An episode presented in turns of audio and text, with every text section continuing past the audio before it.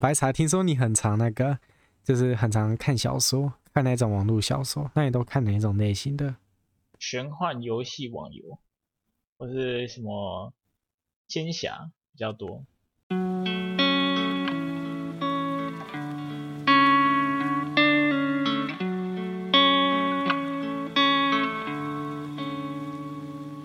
Hello，大家好，欢迎回来狂海团，我是狂小孩麦当当。我是第二次来打工的白茶。好，然后，嗯，白茶说你比较喜欢看仙侠类的小说。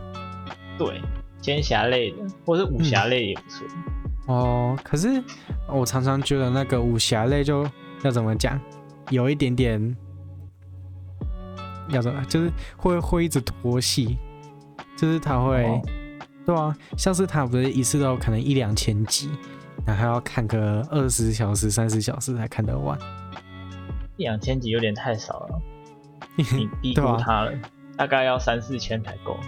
哦，对啊，所以就是修仙类的感觉，就像是 真正在修仙的不是你，这不是就是不是主角是你的感觉，就是要要怎么说呢？修仙类不是通常都会有一个嗯，刚开始不是很强的那个主角。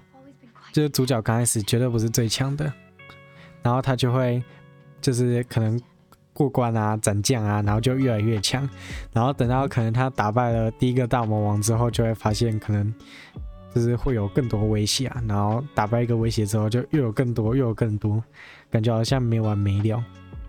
你不会有那种感觉吗？这种就是要看他那种慢慢爬上去的过程，有些时候，有些时候像看。最近是看像，等下哦，最近看了一部叫，现在在看的叫《近战法师》吧。哦、那部是网游类型的，但是偏少，章节只有一千章。嗯，那他看他的场景设定是在做什么的？超现实，有网游，就是那种虚拟实境，但是又不像，就是精神层面的连接的游戏。啊你稍微讲一下它的背景好了。就是在未来，他们发买发明出了就是像 VR 一样的虚拟实境游戏，只是它偏向的是全身，嗯、就是你真实的进入，而不是像 VR 这样只有那个嗯面前在里面，嗯、就是它类似把你的心智上传到大脑大电脑里面去这样子。啊，对，差不多就像这样子。嗯。就是我觉得他蛮好看的。哦、嗯，那所以主角是为了什么去才才去追求的？他就是原本是想说进游戏里面学，就是精进他的功夫。可是后来发现他一开始的职业选择法师，哦，然后这样他就慢慢的用功夫打上去。OK。对啊，所以，嗯、呃，回到刚刚的话题，你刚刚你就你就不会觉得说仙侠类有点拖吗？嗯，比较玄幻啊。对啊，然后你还会有耐心说把它看完，就觉得很强。像是我要怎么讲，如果有两三次，嗯，重复的可能场景，就是类类似的，嗯，过程吧，像是修仙类不是。可能练功啊，然后之类的，然后可能名字只是换掉，但是实际上的过程都差不多。然后我如果可能遇到那种，然后两三次的话，我就会觉得我不太，我不我不太想看了。嗯，我会比较想要看的是那种有连贯性剧情，嗯，就是比如说，从凡人变成一部分的强者，然后再慢慢爬上去，然后可能又发现这世界上又有更多的。界面之类的，然后从界面再打上去，然后最后打超出那个宇宙之类的。哦，嗯、好，那我举个例子，就是我举个你可能会喜欢的例子，就像是我最近有在看一个，应该是美剧吧，就是我之前有介绍过，它叫做《地球白子》，你有听过吗？地球白子没有？嗯，它是一个美剧。好，没关系。然后它讲的故事内容差不多就是，嗯。地球已经就是核爆过后，然后地球已经不再适合人类居住了，然后仅存的人类呢就跑到了外太空去这样子。好，然后嗯，过了大概九十几年，一百一百多年，然后地球就嗯，就是太空船就出了一些问题，然后太空船就嗯，慢慢的就是要怎么讲，它里面的氧气已经快不够让人类可以嗯继续生存了，所以他就派了一百个小孩回来地球，然后看地球能不能适合人类居住这样子。嗯哦，然后就是在讲这样子的故事，对。然后他的第一季呢，就是讲说他们来到地球以后，发现，嗯，就是仅存的人类不只有他们一个，还有其他，嗯，可能生存在原本就生存在地球上面幸存下来的人。然后他就叫他们地面人这样子，对。然后他第一季就是在讲说跟地面人的之间的战争这样。好，然后。第一季的结尾就是他们打赢了，然后再来第二季就是播可能，嗯，第一季都不曾出现过的，像是可能住在一些可能旧废墟里面的，比地面人还先进一点点的，嗯，住在地堡里面的人，我就简称他叫地堡人吧。好，然后第二季就出现了新敌人，然后他第二季就是第二季在播的剧情就是，嗯，原本住在太空的人在跟那个住在地堡里面的人搏斗。对，然后第二季播完之后，就是他们又打赢了，然后第三季就可能再出现更多的敌人，然后又打赢了，然后再来就下一季、下一季、下一季，就感觉好像，嗯，就是他们就是只是在不停的战斗，然后不停的出现新敌人的感觉。哦，嗯、但是我就不会想要看这种东西。你会比较喜欢看这种东西？我不会想要看这种。你不会想要看？啊，不然你平常看的修仙类型是要怎么讲？它跟我前面提到这个的差别在哪里？我会习惯看比较生活类的，就是描述他平常的生活，然后讲述一些平常做什么，哦、而不是想要一直看他战斗。哦，偶尔穿插一些是可以，可是战斗一直持续的话，不会想要看。就对啊，那你嗯，就是我好。啊，因为我其实也不太喜欢看那个生活类型的，就是你觉得看生活类型的特色是在哪里？就是像是你可能看那个主角啊，只是可能看他去上课啊之类的，那他有趣的地方会在哪里？有一些不同的幻想，不同的幻想。对啊，那你举个例子好了。比如说在学校的过程之中，然后学习到了什么？哦是他在学，比如说像最近又看了一部的小说，是叫《无知转生》。嗯，这相信大家应该听众朋友有可能有接触的，应该都会知道这部，蛮有名的。就是像比如说他们在魔法学院里面学习了什么，然后用现在世界没有东西，然后做就是魔法之类的，然后满足一下幻想嘛，这样讲吗？好，所以你会比较推荐哪一种类型？就是嗯，生活，但是每一天的生活都会遇上不同的挑战的感觉，差不多。OK，好，那我大概能理解。好，嗯，对。然后说到末日嘛，就是你知道最近因为嗯疫情的关系，所以地球就是全球暖化的那个。速度变慢了，原本的那个不到一半，嗯，就是因为疫情，所以那个什么碳排放量啊，或者是人类开发的速度也变慢了许多，嗯，哦，因为你知道吗？我知道，能理解啊，就是因为大家都不做更多的，让很多产业都停止了吧？对啊，对，然后因为很多原物料不。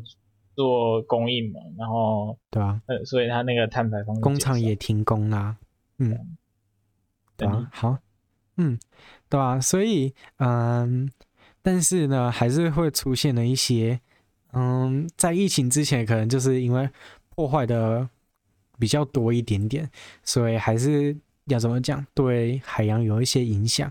然后我现在就来讲一下，嗯，我今天想要跟大家分享的，就是大概在。好像二零二零年的九月发生的事情，就是二零二零年九月的时候发现，呃，南极的一个叫做末日冰川也就是嗯，恩维恩韦次吗？我忘记那个名字，我忘记他名字怎么念了，应该是恩韦次还是恩韦克冰川？它的那个融化速度已经就是加速了。然后在就是科学家终于发现说，它那个融化速度为什么会变那么快？这样子。好，那我就来跟大家分享说，它为什么会融化那么快。但是。在此之前呢，我要先跟大家讲一下，就是为什么这个冰川会成为末日冰川。主要主要的原因是因为啊，如果这个冰川，嗯，真的融化了，那全球的海平面就会上升六十五厘米，也就是六点五公分高。这对那个海平面来说已经是一个不小的数字了。所以，嗯，如果这个冰川真的完全融化了，那基本上，嗯，人类的末日也差不多要到了啦。对，所以他们才会叫做这个冰川为末日冰川这样子。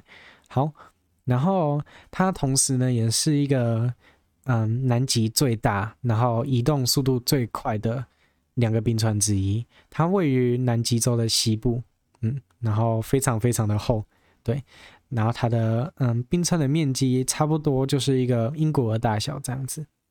好，那在二零一九年的时候呢，那个嗯科学家就发现说，就是这个冰川融化的原因，为什么呢？因为嗯在那个冰川的下面还有一个洋流，就是一个暖流，然后流流过它的底部，所以就让它那个底部慢慢的融化。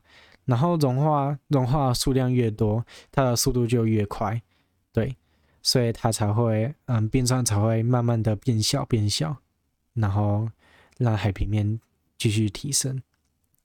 好，然后，嗯，这个暖流的就是由来呢，主要是因为大西洋暖流。啊，大西洋暖流是一个从墨西哥湾。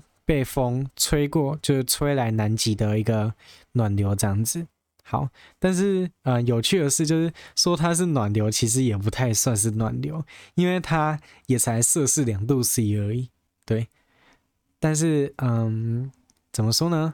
摄氏两度 C 还是有办法让冰块融化，所以对科学家来说，它已经算是暖流了。好，嗯，但是对，然后嗯，就是因为这种暖流。然后去要怎么讲？流过它那个冰川的底部，因为嗯，冰川不是粘在那个大陆上面的，它是有一点点可能漂浮在海面上的感觉，对，所以它下面就是它跟那个板块还是有一点点缝隙啊，那个暖流就是流过它那个缝隙，然后让它那个嗯洞越来越大的这样子。嗯，好，那你就会觉得很奇怪啊，为什么会有就是这个暖流？嗯，哪时候出现的？为什么会有这个暖流呢？其实，嗯，原因很简单，就是我们人类自己造成的。嗯，我们人类啊带来那个气候暖化，所以地球就慢慢的变暖嘛，然后使海洋的温度不断变高啊。嗯，大家小时候应该有学过吧？就是温差就会造成那个。风就是会，就是因为两边的温差不一样，所以它嗯，就是像是假装可能有两个海面，A 海面的温度比较高，然后 B 海面的温度比较低，那这样 A 海面的那个海水就会加热它上空的空气，然后上面的空气变热之后呢，就会吹到 B 海面去，所以才会造成那个风的流动。啊，就是因为全球暖化呢，让那个海域变暖。然后产生的风，就是嗯，其实也不算产产生啦，就是导致那个风原本的流动流动的方向改变了，所以就变成说，原本洋流可能要流到其他地方，但是因为风的关系，所以被吹到了南极洲那边，而导致冰川慢慢的融化，这样子。嗯，这就是我今天要分享的。好，嗯，那。白茶，你觉得啊，嗯，我们要怎么去改变那个这件事情？就是要怎么让它不会继续流？说，我个人，嗯，嘿，你说，说，你说，我说吗？对，我要让它不会流是困难的。对啊，因为这本身就是自然现象。嗯，我们能做的是减少这些伤害吧。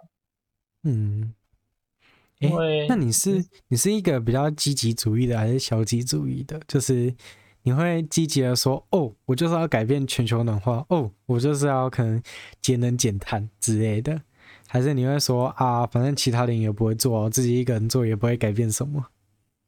我会觉得做好自己，管好做好自己吗？管好自己，因为我不是总统，我没有办法去控管全、哦、全部的人，我没有办法制定政策，嗯、我也不能说什么，因为现在世界也是不太在意这些，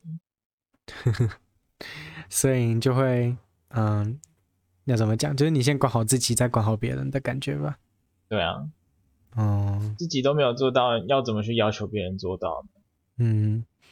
我原本是这样子想的，可是说真的，你如果在进行，像是，嗯，要怎么讲？你如果要减速的话，你不是就会想要可能，嗯，携带自己的环保筷啊之类，不要用筷子啊，然后携带水杯啊，不会用到可能保特瓶这样子。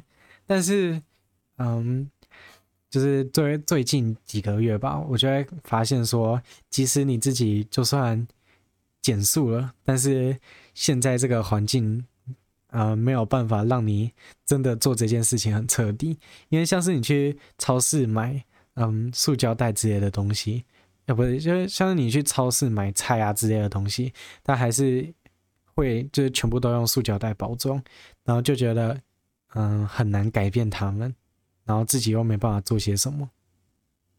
对啊，就是因为他们现在主要还是都是用塑胶。对啊，提供了塑胶袋，嗯，不知道该怎么做。